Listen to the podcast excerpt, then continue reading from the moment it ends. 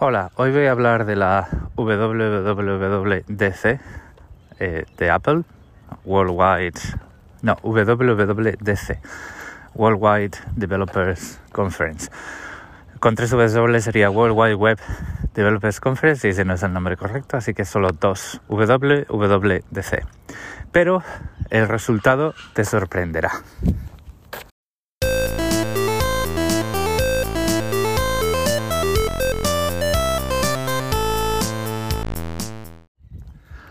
O no, porque seguro que si escuchas este podcast desde hace tiempo, eh, estás acostumbrado a que cuando Apple hace una hace una, una charla de estas, una keynote, eh, pues yo saco algún comentario tangencial, eh, probablemente no acerca de los productos, que es de lo que habla todo el mundo, porque habla todo el mundo de ellos. Entonces, pues eso es lo que no, lo que no eso es de lo que no voy a hablar. De lo que voy a hablar es de las reacciones a la WWDC y a las gafas de Apple y cómo yo interpreto todo esto y cómo yo creo que el resto de la prensa, eh, entre comillas, especializada, está pasando por alto o no, porque al final a lo que a la prensa, entre comillas, especializada, igual que a los podcasts de electrónica de consumo y demás, les interesa, es eh, páginas vistas y escuchas. Entonces, eh, pues eh, probablemente esto lo sepan o lo sepa alguien relacionado o involucrado con esas publicaciones, pero le da igual. La WWDC, como dice su nombre, es una conferencia para desarrolladores. En las conferencias para desarrolladores se presentan kits de desarrollo. Y ya está. Y procesadores nuevos. Se presentan cosas tienen que recibir la atención de los desarrolladores para que funcionen en el mercado. Eh, nuevas librerías, nuevos kits de desarrollo, kits de desarrollo para aprovechar las capacidades de los nuevos procesadores. Por eso se presentan los nuevos procesadores ahí, porque así justifican la existencia de librerías de las que están hablando. Y cuando sacan productos nuevos en una WWDC, lo que están sacando es un kit de desarrollo para desarrolladores, porque eh, pues imagínate, ¿no? O sea, tú vamos a suponer que lo es, ¿vale? Pero vamos a suponer que tengo razón y que las gafas, eh, las eh, Vision Pro de Apple son un kit de desarrollo, que es lo que es.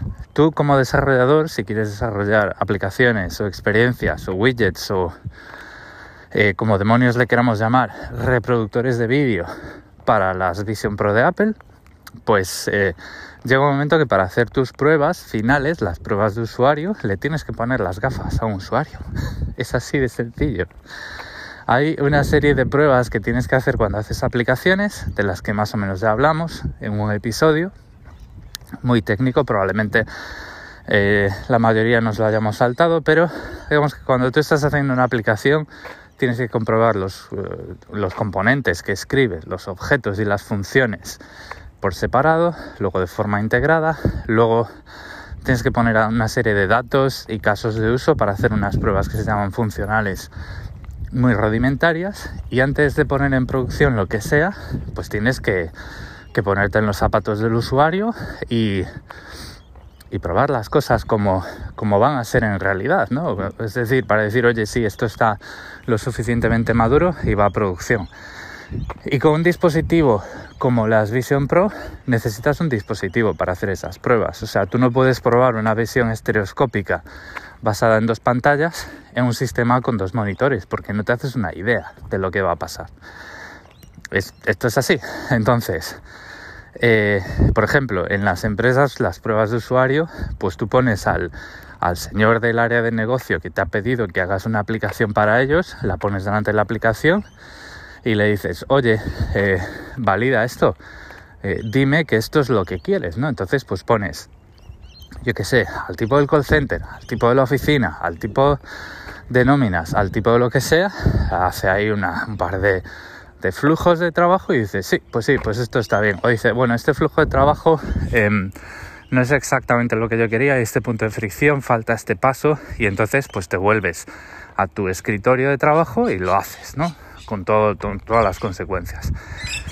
pues cuando tú quieres desarrollar, y ya para cerrar el, comentario de las pruebas, cuando quieres desarrollar algo para las Vision Pro, para esas pruebas de usuario necesitas unas Vision Pro, señores, porque si no, no vas a, no vas a validar el desarrollo que estás haciendo.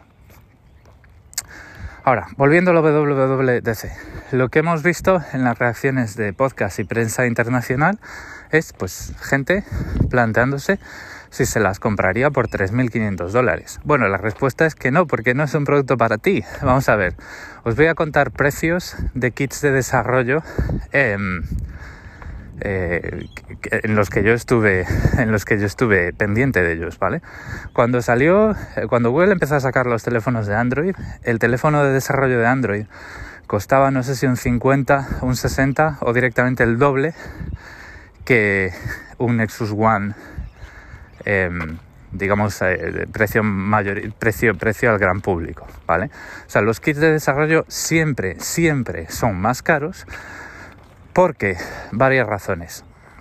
La cadena de producción no está eh, madura, no está industrializado, no tiene una cadena de producción de sopotoscientos eh, técnicos eh, poniendo cosas en orden, no tiene una cadena de producción de máquinas automatizando apretar tornillos y el trabajo humano, la mano de obra, es muy cara. Entonces, en esos 3.500 dólares hay como mínimo 2.000 por unidad de mano de obra, sino 2.500. Por lo bajo, ¿vale? Porque además ya sabemos, eh, solo tenemos que pasarnos por iFixit, perdonad por el viento, para ver lo poco amigables que son para las manos humanas los dispositivos de Apple. Entonces, montar a mano unas Vision Pro no va a ser sencillo. Entonces, pues ahí eso es lo que estás pagando. Eh, eh, en gran parte en esos 3.500 dólares. Si queréis saber más cosas sobre las implicaciones que tienen cadenas de producción, los procesos industriales de calidad y todo esto, una de uno de los vídeos que podéis ver es en el canal de Linux Tech Tips, la cadena de producción de los portátiles de Framework, que como nos podíamos esperar es una empresa muy abierta, muy open source, eh, muy de liberar todos sus diseños. Eh, podemos ver los, los diagramas eléctricos de la placa base en GitHub, por ejemplo. Entonces, pues esta gente no tiene ningún problema en abrir las puertas a un youtuber a su fábrica y decirle así es como fabricamos los, así es como ensamblamos los portátiles. Y eso os puede dar una idea eh, imaginándoos que ese dispositivo fuese 10 o 15 veces más complejo, como pueden ser las Vision Pro, os da una idea de lo complicado que es eh, montar prototipos. Lo que es un prototipo de ingeniería, lo que es un prototipo de calidad, lo que es un prototipo de usuario, lo que es un kit de desarrollo. Vale. Eh, más cosas acerca de kits de desarrollo. Los kits de desarrollo normalmente tienen el hardware abierto, es decir, no están tan cerrados como, como uno se podría esperar. Tú cuando ejecutas algo, un prototipo de hardware, tienes que poderlo depurar y eso lo que quiere decir es que tienes que poder conectar de alguna forma eh, tu Mac, en este caso, o un PC a través de un puerto y ver qué es lo que está pasando en la memoria de ese dispositivo y qué es lo que está pasando dentro de su hardware, ¿vale? Esto eh, no va en los dispositivos de usuario final porque un usuario final no tiene que estar desarrollando eh, no tiene que estar desarrollando eh, con, esas, con esas gafas. Lo que tiene que estar haciendo es consumir contenido con esas gafas y darle dinero al Disney Plus de turno o a la liga de rugby o a quien sea. Esto, claro, cuando ya los dispositivos están en producción, probablemente ni siquiera los desarrolladores necesiten eh, depurar tantas cosas y probablemente con unas gafas de consumo de gran mercado final, pues tú puedas eh, desarrollar aplicaciones sin ningún problema. Pero en estas etapas de madurez del dispositivo es muy probable que si abres una tapita del dispositivo o que si le retiras una carcasa, tengas ahí un enchufito que en el dispositivo final no vas a tener. Y, y depende, ¿vale? Porque Apple es muy Apple y a lo mejor han tardado tanto porque eh, no quieren hacer esto, ¿vale? Pero por ejemplo, en los, en los eh, teléfonos de desarrollo, una diferencia muy clásica con los teléfonos de usuario final es que en un teléfono de desarrollo tú puedes desbloquear el cargador de arranque y cargarle versiones diferentes del sistema operativo sobre las que tú estás desarrollando algo. Vale, eso es, eso es el, el origen clásico de las ROMs de Android alternativas. Google decidió no cerrar el cargador de arranque y por eso los eh, dispositivos más amigables para utilizar eh, versiones alternativas de Android son precisamente los Pixel y para muchos siguen siendo considerados teléfonos de desarrollo en ese sentido. Entonces, amigos, no las gafas para el usuario final no van a costar 3.500 dólares. Lo que está haciendo Apple es vender kits de desarrollo. Si mantienen este precio de 3.500 dólares eh, eh, para el usuario final a, lo largo de dos, tres generaciones del dispositivo, me podéis llamar de todo, ¿vale? Pero desde un punto de vista eh, sensato, creedme que lo que se presenta en una conferencia de desarrollo son kits de desarrollo. Entonces, eh, entre esas gafas que presentaron, las gafas que van a vender en septiembre o en octubre en Estados Unidos y las gafas que vas a poder comprar cuando lleguen a tu país va a haber muchas diferencias y quiero pensar, quiero creer que la principal diferencia va a ser la de precio porque la cadena de producción, ya solo porque la cadena de producción va a estar finalizada, ¿vale? Si mantienen ese mismo precio cuando tú ya no tienes que pagar mano de obra por cada unidad del dispositivo, es como para pegarse un tiro en el pie. Pero ya sabemos cómo funcionan estas cosas en la empresa de la manzana en la que la gente le tira dinero eh, muy bien, a veces, a veces justificadamente, a veces sin saber muy bien por qué. Entonces, eh, pasando del tema de desarrollo al tema WWDC en sí. ¿Por qué el formato del WWDC está, entre comillas, eh, desvirtuado para desarrolladores y es tan interesante para consumidores? Y aquí os voy a poner ya temas eh, personales de mi propia percepción. El, por ejemplo, vamos a pasar de. No vamos a hablar de las gafas de, realidad mixta de, de, Apple, sino que vamos a hablar de un teléfono o un reloj. Un teléfono o un reloj, perdonad también por los ruiditos que voy haciendo, pero es que tenemos una mañana muy fría y aquí, como todas las cosas van al revés, la hierba germina en otoño y yo soy alérgico precisamente al polen de la hierba. Entonces eh, se junta el tocino con la velocidad y al final vosotros pues tenéis un podcast, vamos a decirlo así, subóptimo. Cualquier caso, volviendo a un teléfono. Un teléfono, un reloj, eso es una commodity, es algo que cuando lo tienes y cumple su función, se va al bolsillo y no es excitante por naturaleza, ¿vale? Si tú lo piensas, tú lo que quieres el, el teléfono es para utilizarlo cuando lo necesitas y basándonos en ese principio tan fundamental, pues el hecho de tener aplicaciones pues amplía la versatilidad del dispositivo. Utilizarlo cuando necesitas hacer un pago en el banco, la aplicación del banco. Utilizarlo cuando necesitas pagar tus impuestos, la aplicación de Hacienda.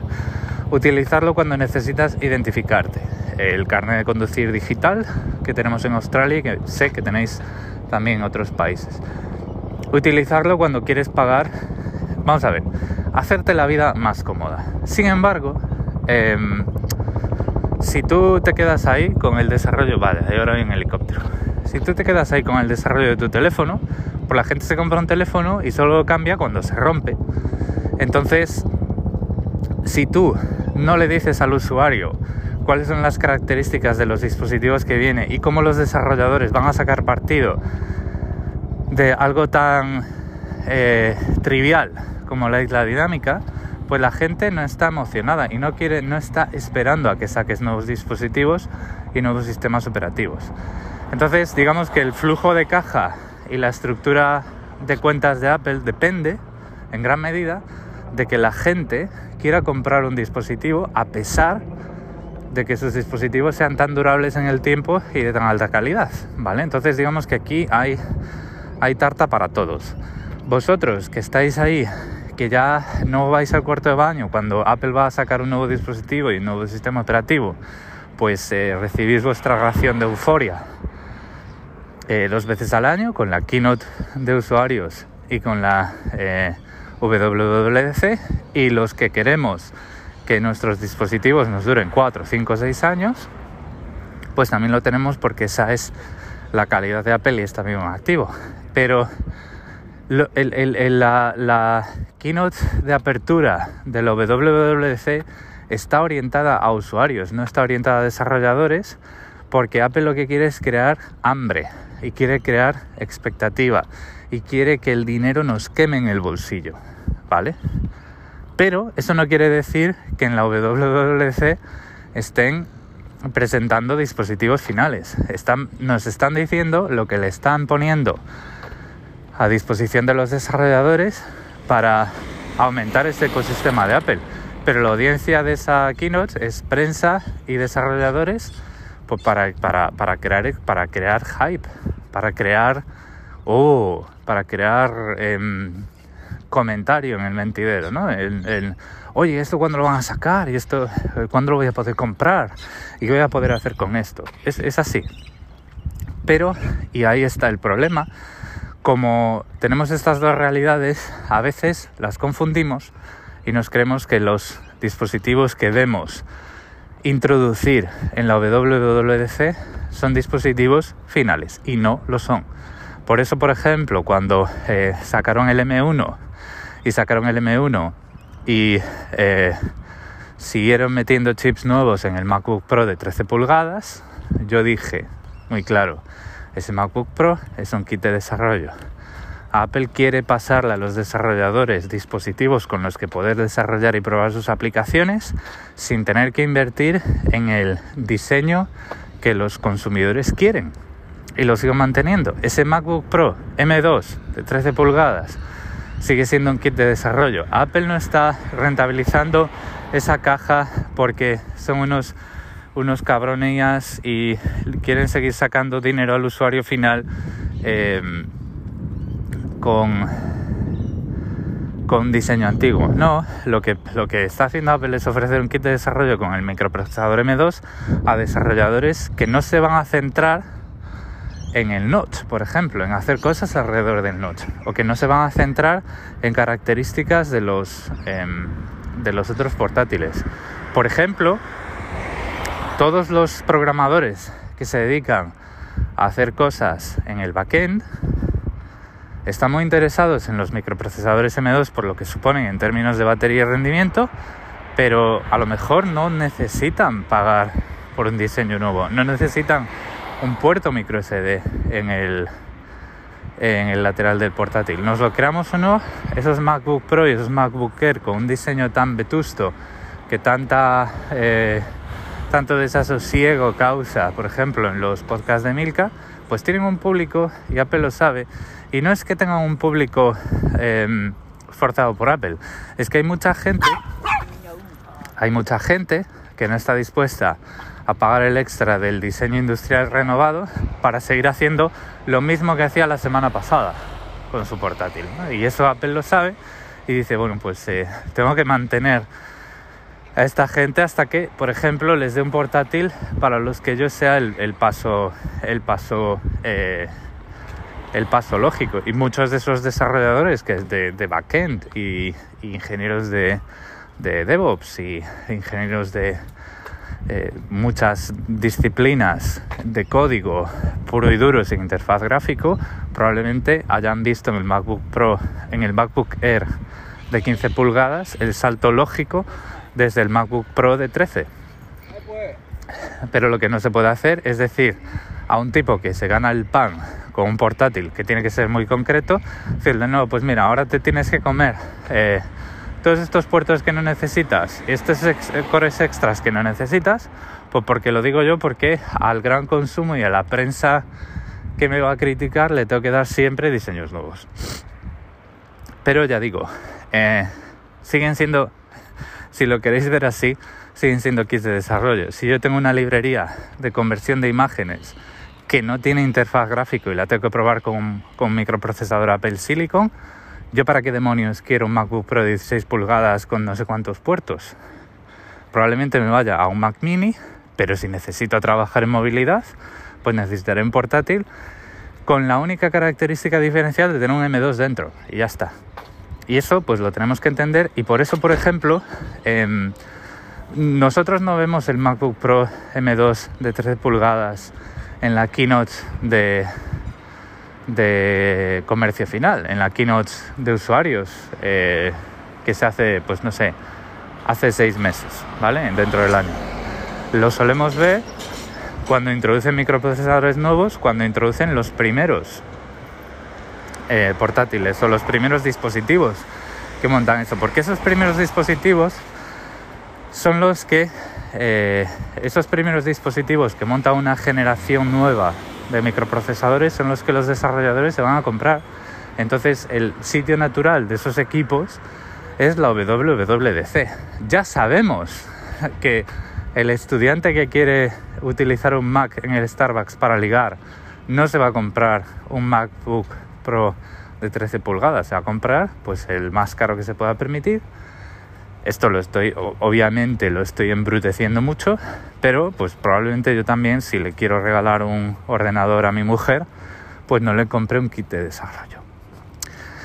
Entonces, amigos, cuando leáis prensa y cuando escuchéis podcast em, que discuten si dispositivos presentados en la WWDC tienen un precio de usuario final, desde mi punto de vista, y es lo que yo hago, podéis pasar página, porque esa discusión eh, no llega en el momento que debería llegar.